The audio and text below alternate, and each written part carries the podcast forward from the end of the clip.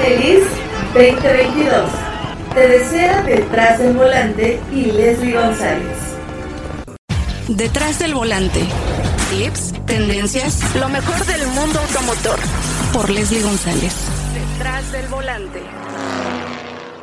Cabe la bandera verde. Amigas, amigos de Detrás del Volante, es un placer contar con todos ustedes un nuevo episodio y ahora no se lo vamos a dedicar a los autos, sino se lo vamos a dedicar a la infraestructura en México, en el tema de carreteras, en el tema de vialidad, en el tema de seguridad, ¿no? Que es eh, tan importante. Y para esto vamos a platicar con Paco de Anda Orellana, quien es especialista en seguridad vial. ¿Cómo estás, mi querido Paco? Muy bien, Leslie, muchas salud. Un gusto saludar. Qué bueno que nos volvamos a encontrar después de tanto tiempo. Así es, Paco. Pues eh, está avanzando a pasos agigantados esto del tema de la eh, tecnología en los autos. Pero, ¿qué pasa con la tecnología en la infraestructura en México? Porque a mi parecer México pues está en pañales en ese tema. Estamos en pañales también en el tema de, pues primero que las vialidades eh, no son seguras y obviamente también el tema de, cómo están diseñadas algunas carreteras. ¿Cómo está este tema en México? ¿Cómo está avanzando? Sí, pues es un tema complejo. Eh, déjame comentarte un poco pues todo el panorama para ir eh, desmenuzando eh, poco a poquito la, problemática. Vamos a empezar por una cifra, más o menos cada año están muriendo unas 16 mil personas por accidentes del cambio climático, pues es el transporte motorizado de nuestra ciudad. Partiendo de ahí, en México tenemos una situación complicada porque recordar México es un estado confederado, es decir, cada uno de los estados es independiente y cada uno hace políticas en función de lo que pues puede o quiere, tiene atribución, visión, etcétera, ¿no? Y, mucho tiene que ver también con la, desafortunadamente, con la política que acaba, pues muchas veces arruinándolo todo. Entonces, hace unos meses se acaba de hacer una reforma constitucional para que eh, la movilidad segura, sustentable, sea de todos los mexicanos. A partir de ahí, se aprueba también en el Senado una ley general seguridad vial y movilidad. Esta ley lo que pretende es establecer un piso parejo para todos los estados, para la federación y para los municipios, para que se trabaje de una manera más, pues más en conjunto, más armoniosa, por decirlo así, para que reglamentos de tránsito estén más o menos homologados, las calles, la señalización, las licencias, por ejemplo, las multas, y todo más o menos esté pues igual, menos, ¿no? Entonces, con esta, con esta ley, lo que se pretende es que en los próximos, primero se tiene que aprobar por la Cámara de Diputados y después tendrá que ya publicarse y volverse oficial. Una vez que suceda esto, así, estará en vigencia y habrá muchos cambios seguramente en reglamentos y instrumentos legales para que efectivamente el tránsito, el transporte, las calles sean todas un poquito más, más ordenadas. Ahora, de las calles, las vialidades, la infraestructura, tenemos un grave problema porque por muchos años se ha invertido solamente en transporte motorizado individualizado, o sea, en el coche. El problema es que apenas entre el 20 y el 30% de la población, depende de cada, se mueve en transporte motorizado, o sea, en un coche privado. El resto de la población hace en transporte público. Muchos obviamente están optando por la bicicleta y, y, mucha gente lo hace también caminando. Si no se invierte correctamente, como lo están haciendo las ciudades europeas, desafortunadamente corremos riesgos, como es el caso de la Ciudad de México, de colapsar básicamente las avenidas, las calles y pues no hay ni Uber ni nada que, lo acabe resolviendo, al contrario. Entonces, uno de estos eh, problemas efectivamente es la infraestructura. La infraestructura no solamente para que los autos autónomos que ya están a la vuelta de la esquina sepan leer, sepan interpretar, sepan adecuarse al entorno, sino que también hagan un reparto del espacio de una manera un poquito más, pues, más sustentable y más equitativa. Por ejemplo, uno es el de Polanquito, este proyecto que, que está causando mucho revuelo, mucha controversia. Era una calle que es chiquitita, que conecta pues básicamente eh, dos, dos calles y ahí termina y está llena de restaurantes y tiendas. Entonces, hacía todo el sentido que se volviera peatonal entre más peatonales se vuelvan las calles, la gente consume más, la gente está más tranquila, no tiene ruido, no tiene gases contaminantes y todo esto favorece obviamente la convivencia humana y la calidad de vida al final. El problema es que pues no se entienden a veces estos, estos beneficios y se busca que el automóvil llegue básicamente a donde están hasta nuestras pantuflas, ¿no? A la, a la base de nuestra cama prácticamente. Y esto pues no es sustentable, aunque nos fascine nuestro coche, pues no puede llegar hasta la puerta de nuestra, de nuestra casa incluso. Muchas ciudades están apostando así ya. Entonces, otro ejemplo está sucediendo, por ejemplo, en, en Puebla, que están quitando volardos, sitios que lo que hacen espacios que ya se habían ganado para la protección de los peatones y se retiran. Y esto entonces favorece altas velocidades y al, al mismo tiempo pues, se refleja en accidentes y en atropellamientos. Entonces, efectivamente tenemos que, que, que buscar que la infraestructura se diseñe mejor la infraestructura que se diseña bien, eh, que, es autoexplicable, que es una de las atribuciones de una, de una calle segura, básicamente son tres las atribuciones, una calle tolerante o, infraestructura tolerante, es decir, que tolere el, error humano. La gente va a cometer errores y entonces va a chocar de manera pues casi que natural. Eso tendríamos que ya acostumbrarnos. La gente choca, choca porque comete equivocaciones. Entonces la infraestructura tiene que estar diseñada para contener esos errores, para mitigarlos y para, en la medida posible, pues evitar daños mayores.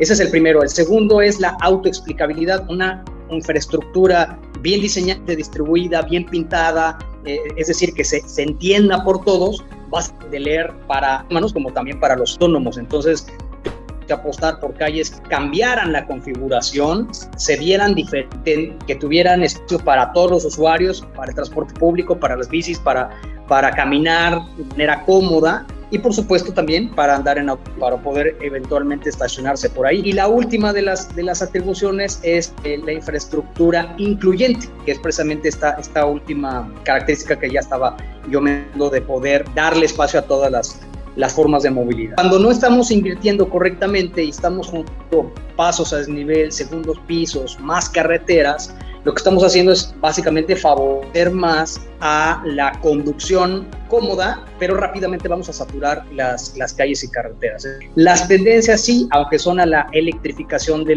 del vehicular y a, la, a los vehículos autónomos, definitivamente tiene que apostar mucho más a la bicicleta. O sea, no hay otra opción Leslie, nos, nos gusta que nos, nos, el, el, olor a llanta quemada, a gasolina y aceite, pues no, vamos a tener otra opción si realmente queremos preservar el planeta que apostar a la bicicleta. Entre los objetivos de desarrollo sostenible 2030, 12 de los 17 objetivos se pueden, se pueden ir avanzando, se puede ir resolviendo gracias a la contribución de la bicicleta. Entonces, no solamente son, son los autos, por supuesto, la bicicleta tendrá que ser parte ya un, de un diario convivir y, y, tenemos que estar preparados para eso. Bueno, las bicicletas y las motocicletas, ¿no? Porque también este tema creció mucho a raíz de la pandemia, mucha gente empezó a comprar motocicletas y también aquí hay un tema importante, ¿eh? la falta de educación, la falta de cultura en el tema de respetar a, la, bueno, a las bicicletas y también a los motociclistas, pero también en el caso de los motociclistas,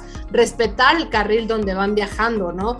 Aquí yo creo que también hace falta que en México, en toda la República Mexicana, se invierta en una eh, en una materia en, cuanto a cultura vial, porque yo creo que pues también es importante ese tema, ¿no? Crecer en ese, en, ese aspecto como sociedad, porque yo veo que los países, bueno, países como Europa, Estados Unidos, y también te encuentras a muchos mexicanos, ¿no? Que respetan los, los límites de velocidad y, y todo, pero en otro país pero en México, ¿por qué no lo hacen? Mira, depende de cada ciudad y depende de su configuración, no tanto es la educación, pero bueno, vamos por partes, te respondo lo de las motos. Las motos básicamente eh, se usan, bueno, se usan de tres maneras, la moto recreativa, que es la moto, pues hay una gama grande dentro de la recreativa, que básicamente es desde la chopper, hasta la, la, deportiva, la de pista, traslado, la de transporte propiamente la que la gente usa cuando ya está saturado el tráfico, entonces dice, pues sabes que me voy a comprar una moto para poder llegar más rápido. Y la última es la de trabajo,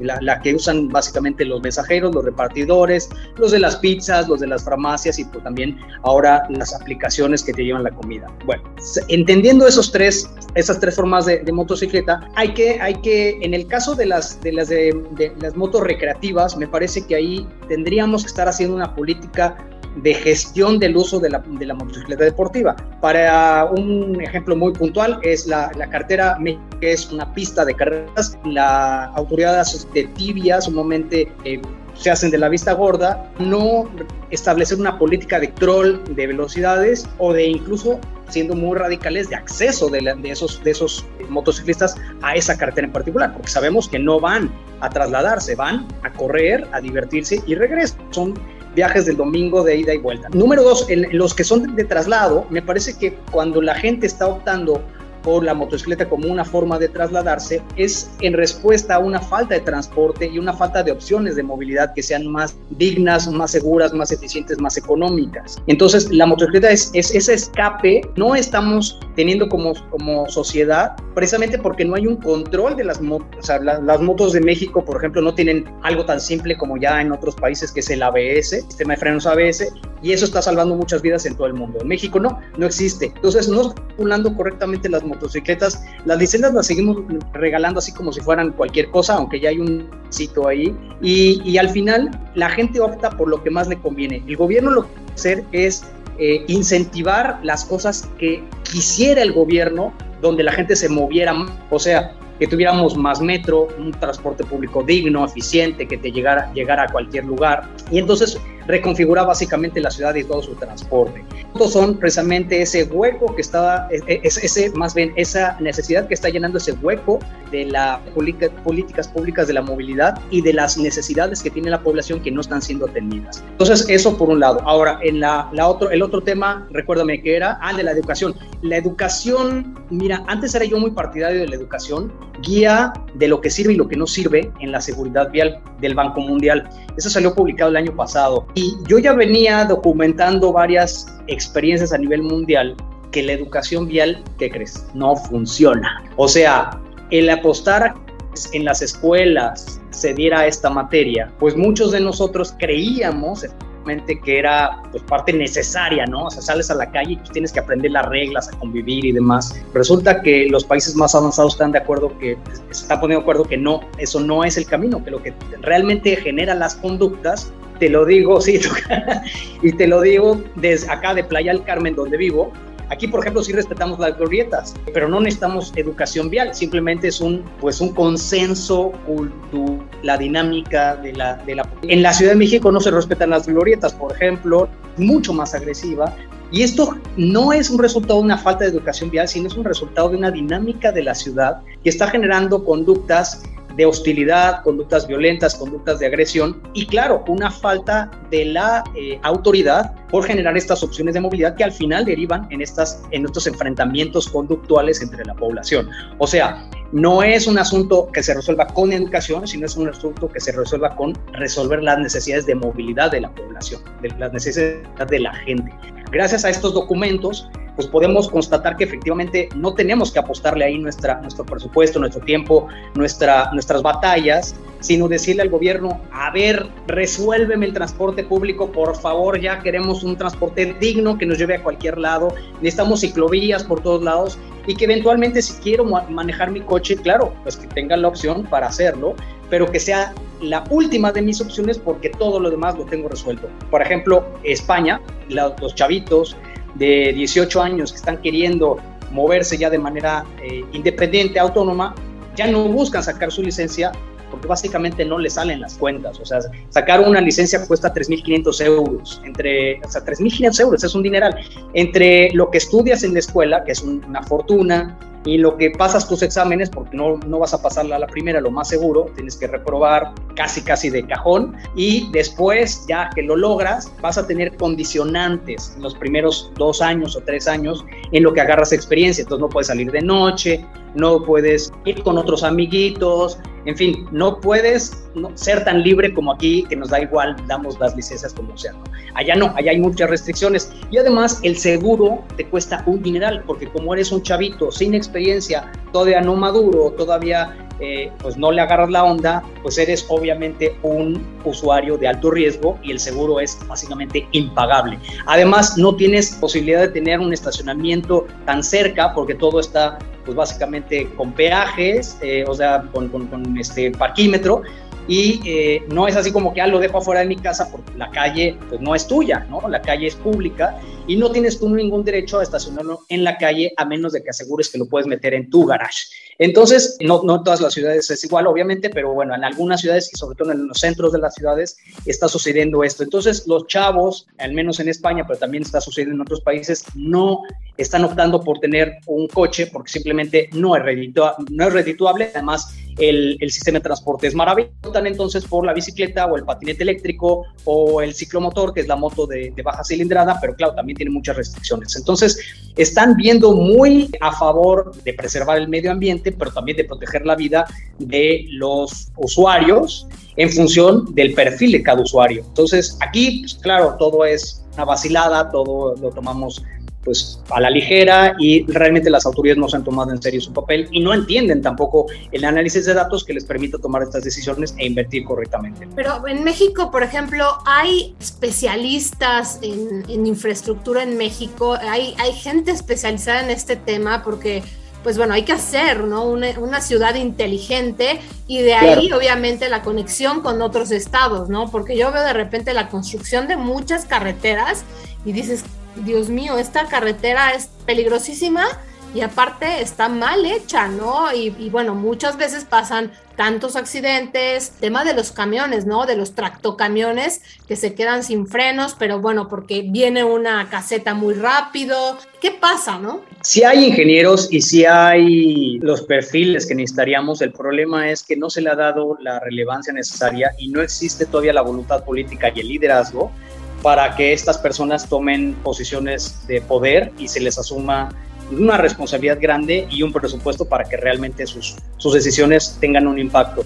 Dos ciudades que creo que están haciendo bien las cosas o van, van en ese camino son Guadalajara y Monterrey. Bueno, San Pedro Garza García ya empezó desde hace tres años y ahora el gobierno municipal repite, fue, reelecto el, el, el presidente municipal y están caminando en ese sentido. Son obviamente pues alcaldes que, que, se juegan el, ¿cómo te puedo decir?, la imagen popular, pero pues metiéndole ganas, ¿no? Metiéndole liderazgo, voluntad y visión aunque a la población no le guste. Y esto está sucediendo no solamente en México, sino en otras partes de Latinoamérica y sobre todo en Europa. Claro, hay mucha gente que se opone a, cambiar el statu quo, pero pues, es lo que tenemos que hacer si queremos salvar al planeta. Entonces, sí, Guadalajara y Guadalajara y la zona metropolitana específicamente y Monterrey específicamente mm, el, municipio de Monterrey junto con San Pedro Garza García. Son los dos ejemplos que yo te puedo decir que están, están caminando en el buen sentido, están haciendo las cosas bien, están invirtiendo más o menos de manera correcta, pues por ahí va la cosa. Es, es increíble que teniendo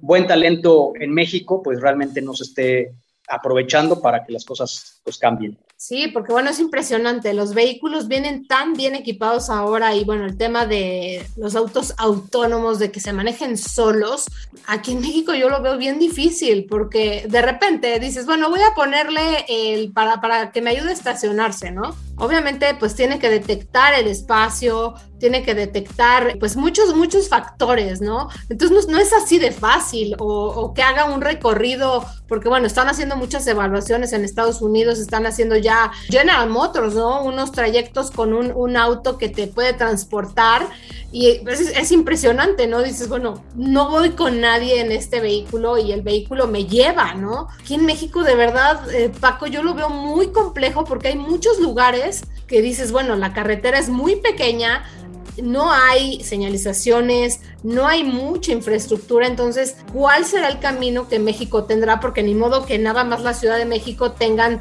acceso a los autos autónomos y qué va a pasar con el resto de, los estados de la República. Sí, es, es, un camino, va a ser un camino complicado y es un poquito la excusa que, que pone también la industria para no incorporar algunos sistemas de seguridad básicos en otros países obligatorios y que aquí pues son opcionales o incluso ni siquiera existen en todos los vehículos. ¿no? Justamente ese pretexto, tanto de la infraestructura como de las licencias. Les, le encanta a la industria decir, pues nosotros no podemos meter más equipamiento porque pues de todos modos la gente no sabe manejar. Dices, a ver, ¿qué tiene que ver una cosa con la otra? ¿no? Sí, efectivamente, en México estamos muy lejos de poder tener calles que sean efectivamente autoexplicativas tanto para la población como para para los vehículos. O sea, la gente se está matando pues porque están cometiendo errores y chocamos y, todo, y bueno, pasa lo que tiene que pasar.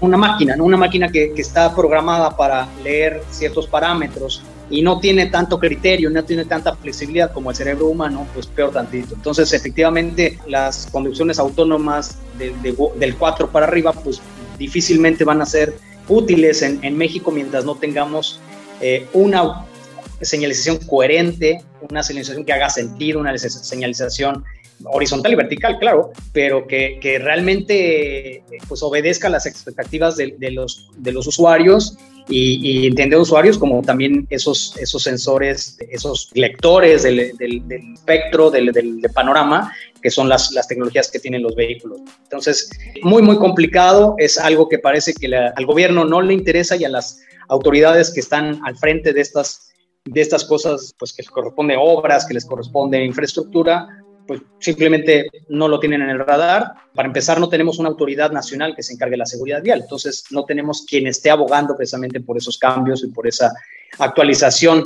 La secretaría que, que, debería impulsar esto es Comunicaciones y Transportes, pero eso es una secretaría, pues ya, si, si, te digo que está conformada con puro dinosaurio, me quedaría yo muy corto. La verdad es gente de, de, de hace mucho tiempo que, pues, que está solamente pensando en la movilidad automotriz sin entender la movilidad sustentable y que no está viendo las nuevas tecnologías, no está considerando los nuevos retos que, que, incluyen estos, estos vehículos. Entonces, pues difícil, difícil efectivamente el panorama. Es importantísimo que el gobierno ya se empape de esto, ¿no? Porque, bueno, se está enfocando en muchas otras cosas, como tú lo estás mencionando.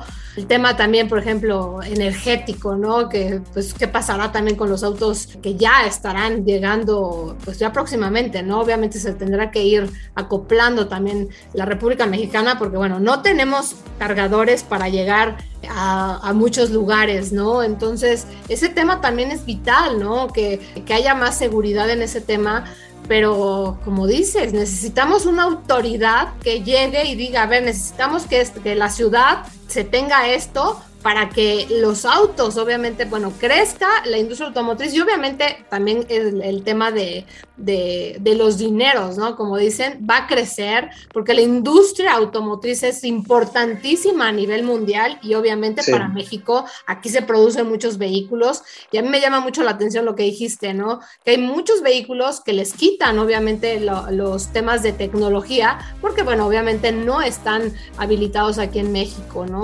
Eh, por ejemplo, ahora con BMW están presentando ya este, el vehículo ya completamente eléctrico, pero pues bueno, ya tienen radares ultrasónicos, que bueno, es impresionante lo que tienen, las cámaras, eh, todo lo que te pueden mostrar. Entonces, aquí a mí me llama mucho la atención eso y por eso quería platicar contigo porque yo siento que en México no avanzamos en el tema de, de infraestructura, pero pues eh, obviamente estamos teniendo más acceso a vehículos, pero como tú mencionaste, a cualquiera le dan licencia, que eso también me parece eh, muy problemático, lo hemos visto, ¿no? Con la gente que, bueno, busca también trabajo en este aspecto de subirse a un tracto camión, hay jovencititos que no están eh, aptos en este, en este tema, ¿no? Bueno, yo no veo que haya cursos para iniciarte, ¿no? En, en esto de, de manejar un, un, vehículo de autotransporte o qué tal manejar una motocicleta, porque de verdad creen que es subirse y ya. Entonces hay que acoplarse y obviamente hay que usar el casco, que también ese es otro tema, ¿no? El casco que mucha gente no sabe que tienen eh, caducidad. A mí me llama mucho la atención también ese tema, ¿no? Entonces, pues ¿hacia dónde vamos, Paco? ¿Qué va a pasar? Desafortunadamente en esta administración no se ve una apuesta seria y comprometida a la electrificación del parque automotor, o sea, seguimos apostándole a los coches y eso implica pues que claro no haya incentivos para ir cambiando el parque, pero tampoco para la instalación de estas estaciones de carga que, que bien serán necesarias y que estarán sustituyendo paulatinamente las gasolinerías, queramos, querramos o no. Pero esto pues no parece que haya tampoco ninguna, o sea, como que no se les ha aparecido en el horizonte las autoridades. Eh, difícil ese, ese tema, por supuesto, completamente de acuerdo, pues tienen caducidad, pero también tienen una talla específica. Justo ahora vamos a hacer un estudio, un, un análisis nacional de la prevalencia de uso de, de, cascos, o sea, cuánta gente está realmente usando cascos en las diferentes ciudades y las zonas metropolitanas más importantes del país, y también la, si, si están certificados esos, esos, creemos que muchos de los cascos no cumplen con absolutamente nada, no son de la talla adecuada y obviamente tampoco están correctamente ajustados a, a, a la cabeza de, de, las personas que vayan en, en, las motos. Entonces, es un problemón el, el de las motos, por eso es que digo, eh, la gente no debería poder optar tan fácil para usar una moto. Tendrían que haber pues serias implicaciones regulatorias, de políticas de desincentivos de bla, bla, bla, ¿no? El tema, por ejemplo, de la, de la tenencia, eh, es, es, es, un tema siempre muy, muy espinoso, muy complicado, pero si somos conscientes de lo que implica manejar, pues tendríamos que estar pagando muchísimo más impuestos. Los países serios están pagando impuestos en diferentes sentidos. Y, y aprovecho para comentártelos, ya, ya me, me, van a odiar muchos de tus, de tus oyentes, pero, pero hay que asumirnos responsables de, de, de, lo que estamos haciendo cuando manejamos. Deberíamos estar pagando una lana por los kilómetros que recorremos, porque son emisiones contaminantes, es desgaste al espacio público, es ocupar el espacio público y ese espacio que le estamos quitando a otros usuarios. Entonces deberíamos estar pagando por kilómetro que recorramos. Claro, las tasas variarán, ¿no? Deberíamos estar pagando por tener vehículos que no son seguros o vehículos que son demasiado potentes. A mí me encantaría que, por ejemplo, pagara los que tienen vehículos de más de 200 pagaran pues un dineral y, y de ahí para arriba, ¿no? Si traes un un Hellcat de 700 caballos, pues deberías pagar así como una casa en impuestos. Es interés público tener esos coches en la calle, claro, nos encantaría estar eh, en, en, Pegaso dándole vuelta tú y yo, pero no, no interesa tenerlos en las calles. No sé si, si, si, si, me explico, o sea, no puedes tener vehículos que estén con esos motores tan grandes, emitiendo tales, tan, tan, tan cantidad de gases, poniendo en riesgo tantas personas porque simplemente alguien pues, pagó ya y la tenencia pues no es en función de esos riesgos. Entonces, deberíamos ser un poquito más consecuentes. Pues Última pasa, es, en eh, Brasil, ¿no? En Brasil pagan, pagan dependiendo de la cilindrada. Sí, en Brasil, en Alemania también pagan específicamente. En Suecia me parece que también es en función de la potencia. No tendría que ver que tener relevancia con, por ejemplo, si es eléctrico o no, porque tenemos eh, coches eléctricos súper potentes, digo, el, el, los Teslas que, de, que tienen motor, cuatro, digo, tres motores y que traen, pues, una bestialidad, aceleran más que un Ferrari, pues en manos cautas, pues no, no vale mucho la pena, ¿no? Y, y por último, las emisiones directamente, o sea, si tienes tú vehículos que están generando emisiones porque tienes un motor SOTE V8, bueno, ya, ya no se ven las, los V10, pero, pero bueno, V8 son los, todavía se, se ven bastantes por ahí, ¿no? Tener que, que, que asumir un poquito eso de, de, de, tener esos motores tan, tan grandes en, en, SUVs que son además como la Jeep Wrangler, la, la digo la Jeep, este, bueno, sí, la Wrangler también, pero de, la nueva Cherokee. Wagoneer, Cherokee, por supuesto, vehículos que déjame decirte, eh, no son amigables con el peatón porque están eh, eh, eh, diseñadas para el mercado americano y el mercado americano no tiene pruebas de estándar de protección de peatones. Es decir, no hay un diseño que procure mitigar los daños en caso de un atropellamiento. En Europa sí, en Japón también, en Australia también, pero en Estados Unidos no. Estados Unidos tiene estos grandes super trocas que tienen una pared enfrente básicamente como, como parrilla y agresivo con, con entonces, hay muchas cosas que, que tendríamos que, que, transformar y efectivamente el primero que tiene que cambiar, el primero que tiene que hacer las cosas, pues es el gobierno. Si el gobierno no hace su chamba, pues todo es un desastre y nos vamos a quedar simplemente viéndonos las caras y, y tratando de, de cambiar la situación desde la posibilidad de consumir lo mejor y, de optar por nuestras propias decisiones que sean lo más, lo más consciente posible, pero no es suficiente. Es como el cambio climático, las decisiones personales no son suficientes, tiene que haber grandes decisiones de parte de las grandes eh, corporaciones y de los grandes organismos. Pues sí, Paco, pues bueno, mucho de qué hablar en tema de seguridad vial y obviamente de infraestructura y me encantaría, después vamos a hablar más de este tema, si tienes más información, ya sabes, tienes que avisarme y platicamos nuevamente, pero qué interesante y sobre todo lo que, lo que viene, ¿no? Y lo que estás diciendo, ¿no? Que si no tenemos un gobierno que le interese ese tema, pues desafortunadamente no tendremos el futuro que tienen muchos países, ¿no? Así es que te agradezco muchísimo, Paco de Anda, quien es especialista en seguridad vial. Te mando un fuerte abrazo y vamos a mantenernos en comunicación. El gusto es mío y bueno, pues recordarle a tu auditorio que se pongan el cinturón y que siempre, siempre sigan el paso al peatón. Muchísimas gracias, Leslie. Feliz 2022. Te desea detrás del volante y Leslie González. Tenemos una cita cada semana para que seas mi copiloto y conozcas más de los autos que llegan a México.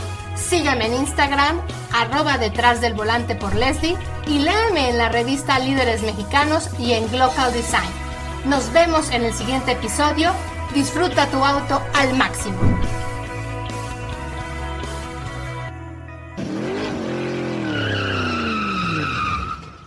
Detrás del volante. Lo nuevo, clásicos, lo que tienes que saber. Nos escuchamos la próxima semana. Detrás del volante. Por Leslie González.